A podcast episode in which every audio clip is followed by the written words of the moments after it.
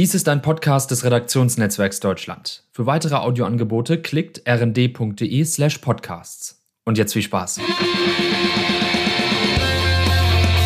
Geier und Niesmann, der politische Wochendurchblick. Es ist Herbst in Deutschland. Wer jetzt allein und ohne Koalitionspartner ist, der wird es lange bleiben. Aber in der Politik sind das spannende Zeiten. Wir leben zwischen zwei Kanzlerschaften. Angela Merkel geht. Wer kommt und was wird er brauchen? Darüber reden wir heute in einer ganz besonderen Folge. Wir, das sind Steven Geier und Andreas Niesmann und wir haben zwei ganz besondere Gäste. Zum einen Bascha Mika. Sie ist bekannt als Publizistin, Buchautorin und eine der bekanntesten deutschen Journalistinnen. Sie war elf Jahre lang Chefredakteurin der Tageszeitung Taz und danach nochmal sechs Jahre Chefredakteurin der Frankfurter Rundschau, für die sie weiter als Autorin tätig ist. Herzlich willkommen, Bascha. Hallo. Und wir begrüßen einen Mann, der eigentlich was Anständiges machen und Polizist werden wollte, sich dann aber für den Journalismus entschieden hat. Er war Reporter Moderator und später Bonner Korrespondent bei der Popwelle SWF 3 und arbeitet seit vielen Jahren als freier Journalist, unter anderem für den WDR, den NDR, den SWR, den MDR und den RBB. Er ist berühmt und gefürchtet für seine Glossen sowie seine satirischen Wochenrückblicke im Radio und er hat mehrere Bücher geschrieben. Das Neueste ist mit der Grund dafür, warum wir ihn hier heute eingeladen haben, denn es hat den wunderschönen Titel Verbrannt, verkohlt und ausgemerkelt vom Ende deutscher Kanzlerschaften. Wir bedauern, dass bei der Neuauflage in ein paar Jahren kein Laschet-Wortspiel mehr dazukommen kann und begrüßen ganz herzlich den Kollegen Peter Zudeik. Hallo, guten Tag. Und zu viert diskutieren wir über kamelartige Fähigkeiten. Welcher Kanzler taugt als Vorbild? Ich möchte daher, um die Pattsituation aufzulösen, Platz machen, um Chaos zu verhindern und Stabilität zu zu gewährleisten. Wir wollen mehr Demokratie wagen. Für uns alle Neuland, wie Angela Merkel als Frau das Kanzlerbild veränderte. Die Geschichte des Feminismus ist eine, bei der gibt es Gemeinsamkeiten mit mir und es gibt auch solche, wo ich sagen würde, da gibt es Unterschiede. Dann ist das nicht mehr mein Land, warum so viele Bundeskanzler am Ende gescheitert sind. Ich habe nur die Absicht, drei Sätze zu reden und ich bitte, mich ausreden zu lassen. Noch habe ich das Recht, hier zu reden.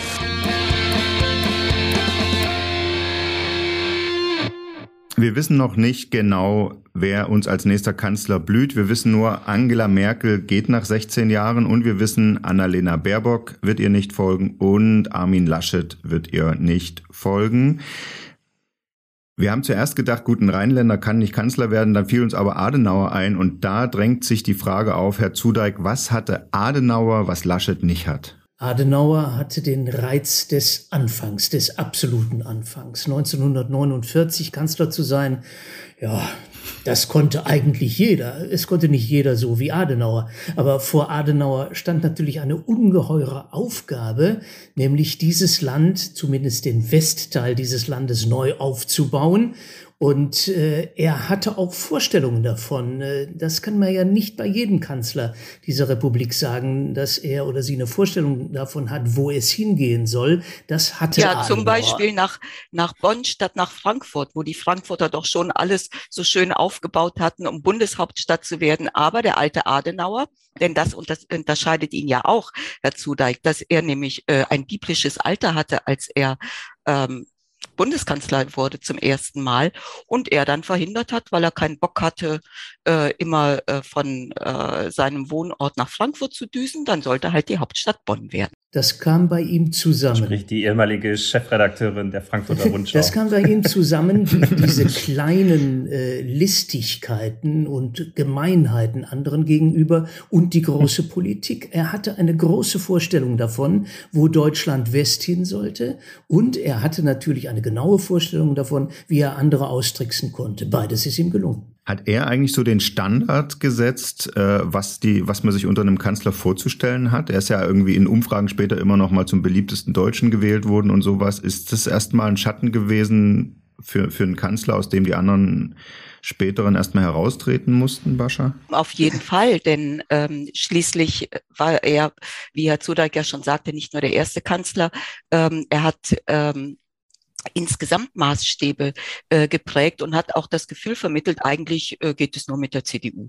Und die CDU ist sozusagen die äh, Regierungspartei und das war seine Partei. Also ähm, er hat in dieser Hinsicht ähm, an verschiedenen Stellen dafür gesorgt, dass die Deutschen das Gefühl hatten, es muss ein Mann sein, es muss ein Mann in einem gewissen Alter sein. Das hat sich ja nach, nachher Gott sei Dank ein bisschen geändert. Und äh, die CDU ist die geborene Regierungspartei. Also, dass es ein Mann sein muss, war ja keine Erfindung Adenauers, sondern wenn man jetzt in die Liste der deutschen Kanzler guckt, ähm, waren das ja alles Männer vor ihm und auch noch lange nach ihm. Also er war da ja irgendwie auch ein Kind seiner Zeit. Naja, ein Kind seiner Zeit. Also ich meine, diese Entschuldigungen können wir ja auch mal äh, locker beiseite lassen, oder? Denn es gibt immer Menschen, die über ihre Zeit hinausgedacht haben. Die Kerle in den Kanzlerämtern haben aber leider nicht dazugehört. Meine Herren, der gute Politiker, der muss nicht nur vieles wissen, er muss nicht nur realistisch denken, er muss überlegen können, aber er muss auch Mut haben. Herr Zudeck, was hat sich verändert äh, danach an den Qualitäten, die die Deutschen von dem Bundeskanzler erwarten? Wer hat nochmal neue, die, die Kanzler, das Kanzlerbild neu geprägt danach?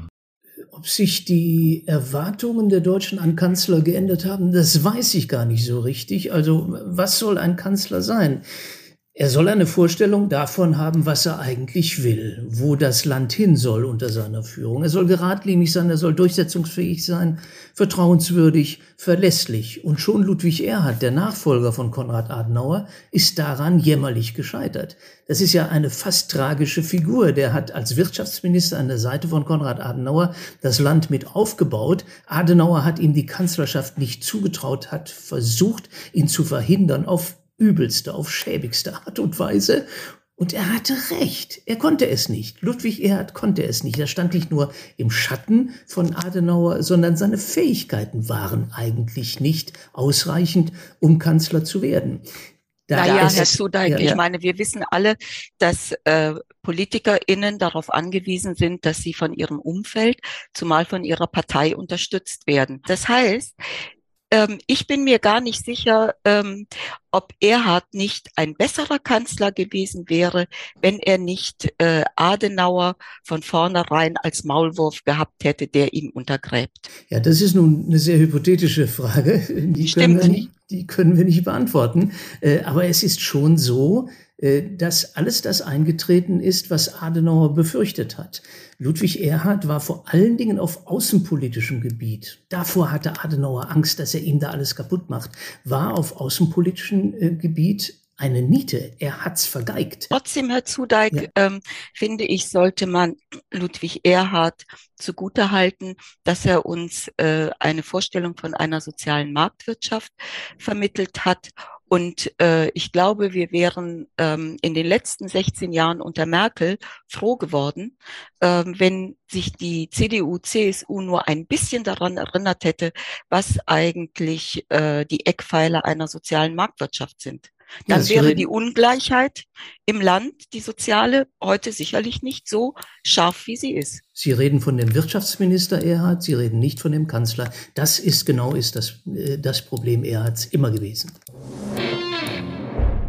Ich will einen Aufbruch mit unseren klugen Ideen und Vorschlägen. Wir haben sie mit vielen intensiv diskutiert.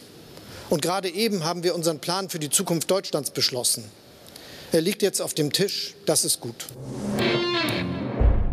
Jetzt haben wir über das Bild gesprochen, was die Deutschen von ihren Kanzlern haben. Da sind die Stichworte gefallen, Verlässlichkeit, ein Plan, eine Idee, ähm, ist das das Geheimnis des Olaf Scholz eigentlich, dass er diese Werte in diesem Wahlkampf dann doch am ehesten verkörpert hat? Würde mich interessieren, wie Ihr Blick darauf ist. Vielleicht, Frau Mika, fangen Sie mal an. Ähm, naja, ich meine, äh, wir erinnern uns alle an das Foto, ähm, wo sich Scholz hingestellt hat mit der Merkelschen Raute. Und äh, das Irre ist, dass das tatsächlich funktioniert hat. Also was äh, Scholz geschafft hat, ist ähm, einerseits an Merkel anzuknüpfen, was sozusagen die, die Form des Regierens angeht, also den Stil, den er vermittelt hat. Ruhig zu sein, unaufgeregt, ein bisschen langweilig und so weiter und so weiter. Und daran haben sich die Deutschen immerhin 16 Jahre gewöhnt. Und äh, ich glaube tatsächlich, dass das für ihn ähm, ein großer Vorteil war. Das ist sozusagen die äh, Vorschusslorbeeren, die er bekommen hat und äh, gleichzeitig auch so eine Rückversicherung nach dem Motto, die SPD ist die Partei sozialen Ausgleichs. Und dieses beides zusammen hat ihm, glaube ich, eine ganze Menge geholfen. Würden Sie das auch so sehen, Herr Zudeik? Oder ist es ist tatsächlich so, dass Olaf Scholz letztendlich den Stereotyp, den die Deutschen an ihren Kanzler haben, äh, idealtypisch bedient? Also es ist sicher so, wie Frau Mika gesagt hat, äh, dass diese Unaufgeregtheit, äh, das ist ja einer der großen Vorzüge von Angela Merkel gewesen. Äh, ein gewisser Regierungsstil, Gelassenheit, Unaufgeregtheit. Das hat er überzeugend darbringen können. Man kann das auch als langweilig und öde bezeichnen. Wir kennen ihn ja noch, oder einige von uns kennen ihn ja noch als SPD-Generalsekretär, wo er den hässlichen Namen Scholz-Omat verpasst bekommen hat. Daran hat sich ja nichts geändert. Und er hat im Wahlkampf eigentlich eigentlich über das hinaus, ja, äh, im Prinzip äh, vermittle ich euch das Bild, dass alles so ordentlich in ge ordentlich gelenkten Bahnen weitergeht, äh, darüber hinaus eigentlich nur Respekt hervorgehoben. Das ist ja dann auch plakatiert worden. Ich denke, ähm, wir dürfen nicht vergessen, Scholz wächst als Kandidat an der Schwäche seiner Mitkandidaten. Das ist sein größtes Plus. Das stimmt, aber auf der anderen Seite, was ich spannend daran finde, dass ähm, Scholz zu Beginn des Wahlkampfs ja aufgetreten ist wie jemand, der eigentlich gar nicht ist. Also er hat versucht, irgendwie lebendiger zu sein, ein bisschen schneller daherzukommen, ein bisschen mehr Esprit zu zeigen. Das hat ihm gar nichts genutzt. Da war er in den Umfragewerten immer noch äh, ziemlich weit unten. Gut, da, damals ging es Laschet auch noch ein bisschen besser. Aber nach der Flut als er sozusagen auf sein Amt zurückgeworfen worden ist als Finanzminister und da auch schnell handeln musste, da kam der alte Scholz zum, zum Vorschein und äh, ich glaube, das hat sich letztlich ausgezahlt. Und ich finde es äh, schon besonders, dass von den SPD-WählerInnen äh, knapp die Hälfte nicht die Partei gewählt haben, sondern tatsächlich Scholz, wenn man den Umfragen trauen darf. Hm. Das war ja eigentlich auch immer der Merkel-Effekt, ne? Also die äh, äh gerade seit der Flüchtlingskrise hatte Merkel ja einen sehr guten Ruf, auch in linksliberalen Mitte-Links-Kreisen und äh, auch viele Frauen, junge Frauen haben Merkel gewählt und haben, glaube ich, gar nicht mehr so viel über die Partei nachgedacht, zumal die Merkel ja eben Schach gehalten hat, was die konservativen Themen angeht. Ist das eigentlich das, was wir daraus äh, lernen können, dass äh, ein, ein Partei, die Parteien nicht mehr so wichtig sind, äh, sondern die, die Kanzler, die Spitzenkandidaten das Bild ihrer Partei prägen und dann kann man eigentlich so ein bisschen als Partei durchsetzen, was man will? Äh, ich halte das für einen Fehlschluss. Ich glaube, dass äh, das in diesem Fall wirklich ein Ausnahmefall ist. Die Normalität ist, dass äh, Personen eine relativ große Zustimmung haben und dass äh, Parteien davon in aller Regel nicht profitieren. Das ist die Normalität. Dass Parteien wie jetzt bei der SPD auch davon profitieren, dass der Kandidat einigermaßen gut dasteht, ist wirklich die Ausnahme. Ich sage es nochmal, liegt mit Sicherheit daran, äh, dass äh, es bei den beiden anderen schwach ausgesehen hat. Zunächst ja nicht, das hat Frau Mika ja mit Recht angemerkt, äh, aber so im Verlaufe der Zeit, Frau Baerbock die eine Panne nach der anderen, Herr Laschet, Stichwort Flut, eine Panne nach der anderen und Scholz ist der geblieben, der er ist. Sowas hat Erfolg. Was ich äh, eben auch spannend äh, dabei finde, ähm, es gab ja Spekulationen, bevor, äh, also lange vor der Wahl, ähm, dass doch eigentlich nach dieser Regentschaft von Merkel ein anderer Politikstil gewünscht werden könnte von uns allen, von der Bevölkerung. Dass man also jemanden haben möchte, der irgendwie anders auftritt, der irgendwie äh, kerliger ist, Testosteron gesteuerter ist und so weiter und so weiter. Aber das Gegenteil hat sich als wahr herausgestellt. Und ähm, auch wenn, äh, wenn viele, äh, gerade in der CDU, CSU, Söder gerne als Kanzler gesehen hätten oder auch zwischendurch mal äh, Merz bevorzugt äh, haben, ich glaube nicht, dass äh, vielleicht Söder noch, aber dass zum Beispiel Merz mit seiner Art des Auftretens besonders gut angekommen wäre. Dazu hat Merkel sozusagen die Vorstellung davon, was seriöse Kanzlerschaft ist, im Gegensatz zu Schröder, viel zu stark geprägt. Und dazu hat Schröder sich nicht nur ähm, ganz am Ende seiner Kanzlerschaft, sondern vor allen Dingen auch anschließend viel zu sehr desavouiert, weil vieles davon ähm, tatsächlich äh, das ist, was man unter äh, einem typischen männlichen äh, Machtverhalten, äh, breit äh, spurigem Auftreten und so weiter versteht. Ich glaube, das mag heute niemand mehr. Das würde zumindestens für uns alle sprechen, wenn wir das tatsächlich nicht mehr mögen würden. Glauben Sie im Ernst, dass meine Partei auf ein Gesprächsangebot von Frau Merkel bei dieser Sachlage einginge, indem sie sagt, sie möchte Bundeskanzlerin werden? Ich meine, wir müssen die Kirche doch auch mal im Dorf lassen. Glauben Sie, Frau Mika, dass, dass, dass äh, Merkel das verändert hat, quasi, dass das ihr Verdienst ist ähm, und auch der und dass auch das die Rolle ist, die ihr Geschlecht, also das Frausein bei der Kanzlerschaft ähm, gespielt hat, dass wir dieses Macho, Shovi, breitbeinige Auftretentum in dem Amt nicht mehr akzeptieren. Ja, oder sagen wir mal neutraler Alpha, also das, das Alpha-Männchen nicht mehr. Warum nicht mehr. willst du es denn unbedingt so neutral haben, Steven? Herr Niesmann Naja, hatte ich meine, doch wenn- völlig wenn- recht. ja. Ja, wenn jetzt der, der, der So, Analyst, danke. sozusagen der Politikwissenschaftler in mir sagt, ein Kanzler äh, muss Führungsqualitäten haben, muss ein Alpha-Männchen sein, muss Stärke ausstrahlen und so. Das muss man ja nicht immer gleich äh, äh, Das sind doch uralte Muster. Damit würdest du ja gleichzeitig sagen, dass Frauen automatisch keine Führungsstärke haben, nur weil sie äh, in der U-Bahn nicht so breitbeinig sitzen wie die Kerle. Das ist doch kompletter Quatsch. Ja, das, aber die Frage ist ja, ob ein Kanzler so sein muss und ob Merkel das geändert hat, indem sie einfach, äh, du meinst, das hat sie unabhängig von ihrem Geschlecht anders gelebt, wäre jetzt deine These. Nein, das wollte ich damit überhaupt nicht sagen. Im Gegenteil. Ähm, das hat sicherlich etwas mit äh, damit zu tun, dass sie eine Frau ist. Das hat aber auch einfach was mit ihrer Persönlichkeitsstruktur zu tun. Es gibt natürlich auch Männer, inzwischen selbst Männer in Führungspositionen, die einen anderen Stil pflegen. Und das ist auch gut so. Also ich meine, brauchen wir tatsächlich jemanden an der Spitze des Landes, der vor Eitelkeit äh, nicht mehr laufen kann? Nein, brauchen wir nicht. Also äh, jemand, der das, was, äh, was Laschet so schön gesagt hat, erst kommt das Land, dann kommt die Partei, dann kommt die Person. Wenn jemand das tatsächlich leben würde oder lebt im Amt, das ist doch eigentlich das, was man braucht, oder? Und was Frau übrigens auch braucht. Also ich denke, äh, es ist sicherlich so, dass es immer noch einen Anteil in der Bevölkerung gibt äh, von Menschen, die lieber jemanden da oben haben, der sagt, wo es lang geht, der feste Auftritt, Alle der, AfD-WählerInnen, der, die mit der Faust auf den Tisch haut. Willy Brandt hat mal gesagt, außer dem Tisch stört das überhaupt keinen. Ich weiß bloß nicht, das zu quantifizieren. Äh, Ich weiß nicht, wie groß die Wählerschaft ist, die sagt, wir brauchen einen wie Söder oder wir brauchen einen wie Merz, immer forsch voran und hinter mir sonst nichts. Das weiß ich einfach nicht. Hm. Dass es diese Leute gibt, da bin ich sicher.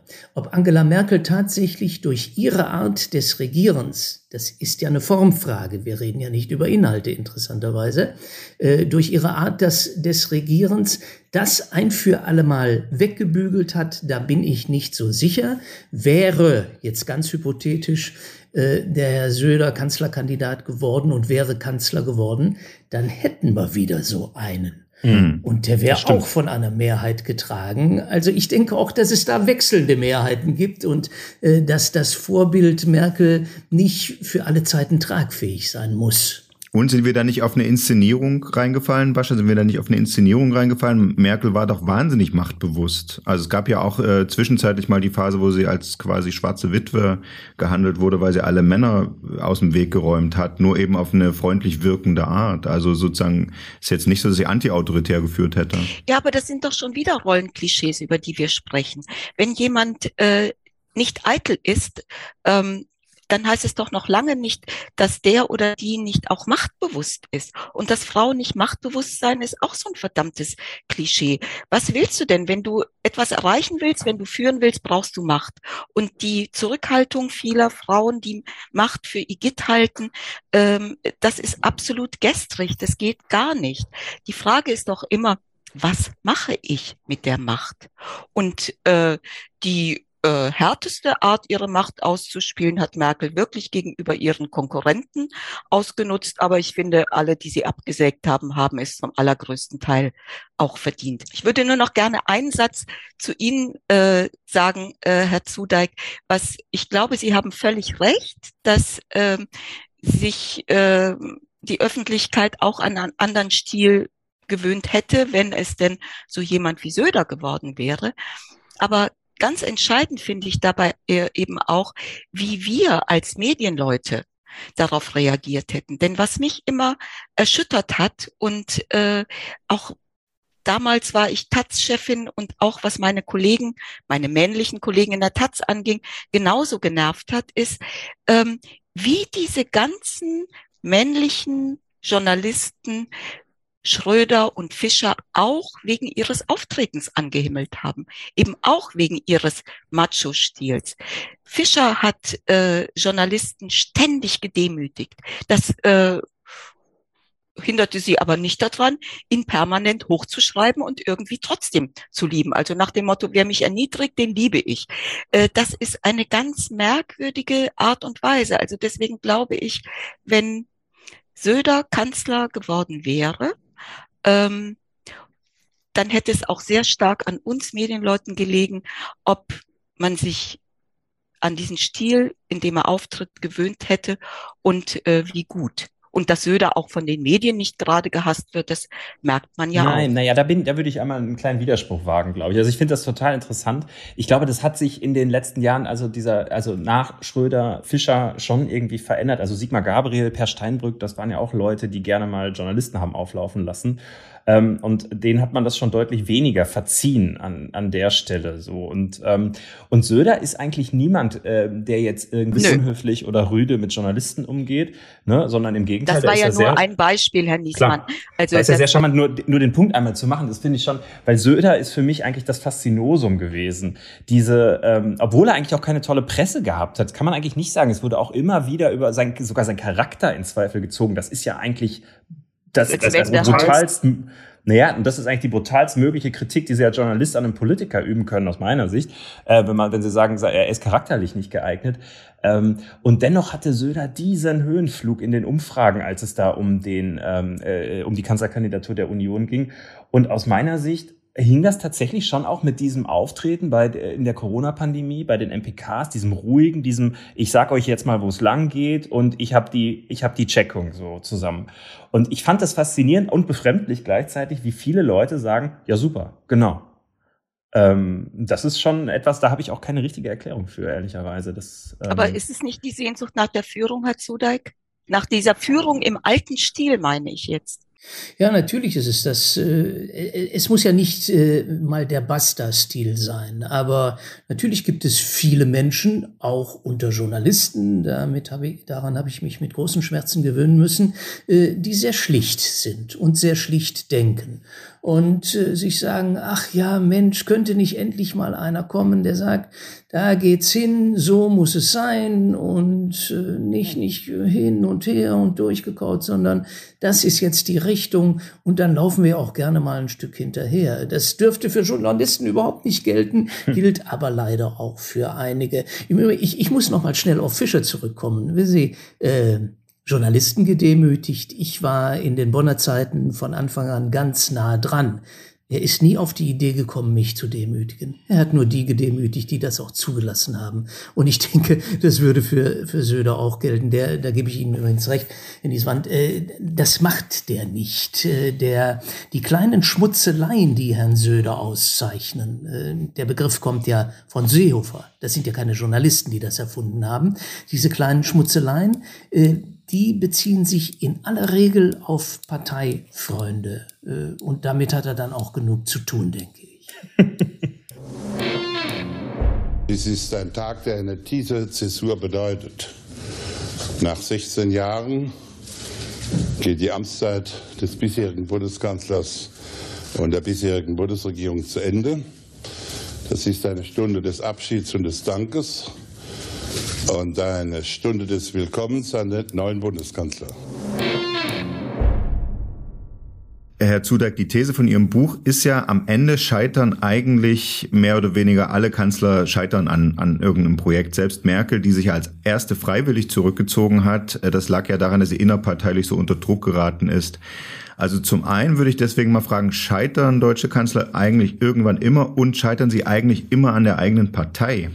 Ja, nicht unbedingt. Äh, also Kohl zum Beispiel ist einfach nur abgewählt worden, äh, aber auch da war es so, dass seine Partei ihn gerne davon abgehalten hätte, 1998 noch einmal zu kandidieren. Er hätte es auch lieber gelassen. Er hat ja auch vorher versprochen, vorher rauszugehen. Also in der Regel ist es schon so, äh, dass Kanzler nicht loslassen können und entweder wie Brandt gestürzt werden, wie Schmidt rausgeputscht werden, wie Adenauer rausgeschmissen werden, wie Erhard rausgetreten werden aus dem Amt, wie Schröder, äh, der sich selber rauskegelt. Äh, es ist nie ein ordentliches Ende, es ist immer Niedergang, Sichtum. Das halte ich schon für ein bemerkenswertes Phänomen.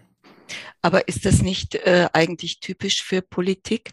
Und vor allen Dingen, wenn man an der Macht festhält und nicht weiß, wann man seinen eigenen Höhepunkt erreicht und auch überschritten hat? Da haben Sie völlig recht. Vielleicht ändert nichts an ja. der Tatsache, dass, dass äh, Kanzlerschaften nie, ich sag mal, ordentlich zu Ende gehen. Hm. Das finde ich ziemlich komisch. Aber ist es bei Angela Merkel nicht am Ende eigentlich doch ordentlich zu Ende gegangen? Jetzt, wenn man mal von den Verwerfungen in der Union absieht, die sie ja eigentlich auch nicht in der Hand hatte, das zu verhindern, sondern das war dann ja die nachfolgende Generation. Ich würde sogar die These wagen, wenn Merkel nochmal kandidiert hätte, die hätte die Wahl nochmal, die hätte ein fünftes Mal gewonnen. Den völlig recht, Herr Niesmann. Das glaube ich, das ich auch. Und äh, ich glaube auch nicht, dass, dass bei allem äh, Druck der, äh, der Partei auf Angela Merkel intern, dass, äh, dass nicht im Kopf bleiben wird, dass es eigentlich ein geordneter Übergang war und dass sie ganz deutlich signalisiert hat, ich mach's nicht mehr, dass sie das früh genug gemacht hat und was ich zum Beispiel auch äh, relativ spektakulär finde für eine Politikerin,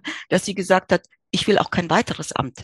Denn es wurden ja immer wieder Spekulationen angestellt, ob sie nicht auf internationaler Ebene noch einfach ähm, an der Spitze irgendwo weitermachen könnte. Jeder hätte ihr das zugetraut. Sie war über lange Zeit die mächtigste Frau der Welt. Und sie hat es abgelehnt. Und das finde ich schon, ohne Merkel-Fan zu sein, bewundernswert heftiger Widerspruch. Ich finde nicht, dass sie das ordentlich abgewickelt hat. Sie hat den großen Fehler gemacht, den viele seit Adenauer gemacht haben. Sie hat sich um ihre Nachfolge nicht gekümmert. Dann hat sie plötzlich Annegret Kramp-Karrenbauer dahin geholt und sie hat keineswegs dafür gesorgt, dass Annegret Kramp-Karrenbauer die Beine nicht weggeschlagen wurden. Sie hat daran mitgeholfen. Und sie hat an dem ganzen Theater, äh, das da passiert ist, hat sie Mitschuld. Das ist nicht etwa so passiert, obwohl sie es nicht wollte, sondern sie hat das alles mitbetrieben. Deshalb rede ich von Niedergang und nicht von einem ordentlichen Ende. An dem Punkt gebe ich Ihnen recht und es betrifft ja auch Laschet. Also Laschet hat immer, immer gesagt, jeder muss selbst für sich kämpfen. Ich will doch nicht durch Mutti, das ist jetzt äh, meine Ausdrucksweise, ins Amt gehievt werden. Aber ihm hat sie natürlich auch ihre Unterstützung versagt. An dem Punkt haben Sie völlig recht. Ich habe das jetzt nur auf Sie bezogen. Also sozusagen auf Ihre äh, ganz persönliche Haltung und auf Ihre Ansage und nicht, ob Sie zum Beispiel eine geordnete Nachfolge ähm, vorbereitet hat und so, was eigentlich zum Job dazugehört. Eben, naja. das ist für mich das entscheidende Kriterium, ob eine Kanzlerschaft ordentlich zu Ende geht oder nicht. Sie meinen halt mit Blick auf die Partei wahrscheinlich, ne? Also, dass man, also, also, aber ich glaube, wir können uns darauf einigen am Ende. Merkel ging es um Merkel. Und sie selber als Person geht irgendwie unbeschadet daraus, aber die CDU hinterlässt sie in Trümmern. Das ist wahrscheinlich so.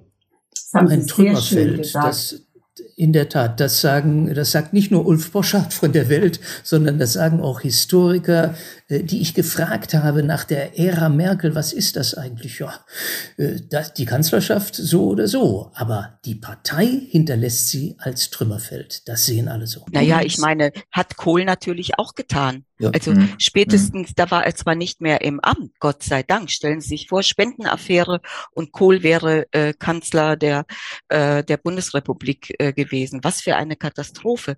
Aber ähm, ich meine, was das bei der CDU äh, ausgelöst hat, die Spendenaffäre. Also wir lernen daraus, die großen Kanzlerschaften gehen unwürdig zu Ende. Das ist genau andersrum bei uns. Unser kurzer Podcast geht sehr würdig zu Ende. Wir sind uns alle einig und wir bedanken uns vielmals fürs Mitmachen bei Bascha Mika und bei Peter Zudeik. Tschüss. Tschüss. Dankeschön. Tschüss. Liebe Hörer, äh, diese Folge bleibt euch zwei Wochen für die ganzen Herbstferien erhalten und wir melden uns danach mit frischen Sondierungsergebnissen zurück. Bis dann, ciao.